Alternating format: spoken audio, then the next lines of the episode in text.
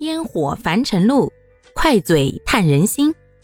大家好，欢迎收听今天的快嘴唠家常，换个角度看生活。大家好呀！随着现在人越来越重视健康和养生，这个祛湿、排湿、湿气重这些老生常谈的话题啊，就经常被大家拿出来反复讨论了。也经常呢有客户要问我，我是不是湿气重啊？我这湿气这么重，要怎么祛湿啊？到底怎么做才能够更好的排出湿气呢？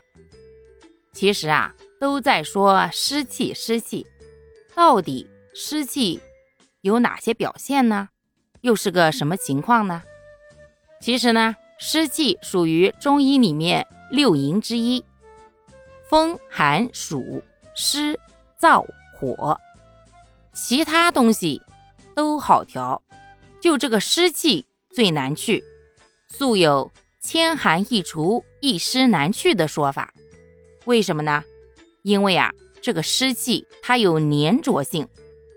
湿气具体在身体主要表现就一个字儿：堵。湿气呢是能够流动的，大家可以理解成啊。就是对身体有害的水液，它流到哪儿呢，就堵到了哪儿。而这个东西是一个抽象的，不是有形的概念。如果堵在了头皮呀，那就容易头发发油、脱发、掉发，经常的，今儿刚洗完头，明天呀，头发就蔫哒哒的了。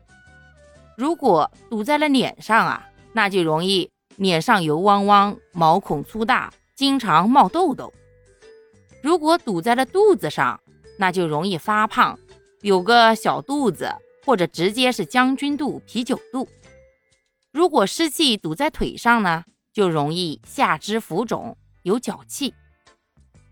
湿气重呀，甚至还有可能影响我们的精神情绪方面，出现一些情绪低落、提不起劲儿、失眠，或者是记忆力下降、注意力不集中。精力不足，明明睡了一夜，却感觉自己怎么都睡不醒等情况。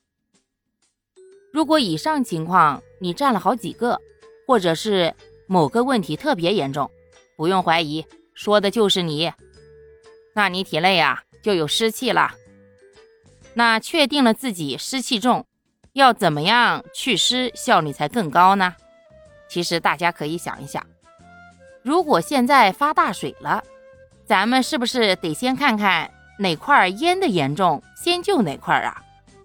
祛湿啊，也是这个样子的。我们呀，最好先找到湿气堵在了什么位置，然后再着手祛湿，这样效率才会更高啊。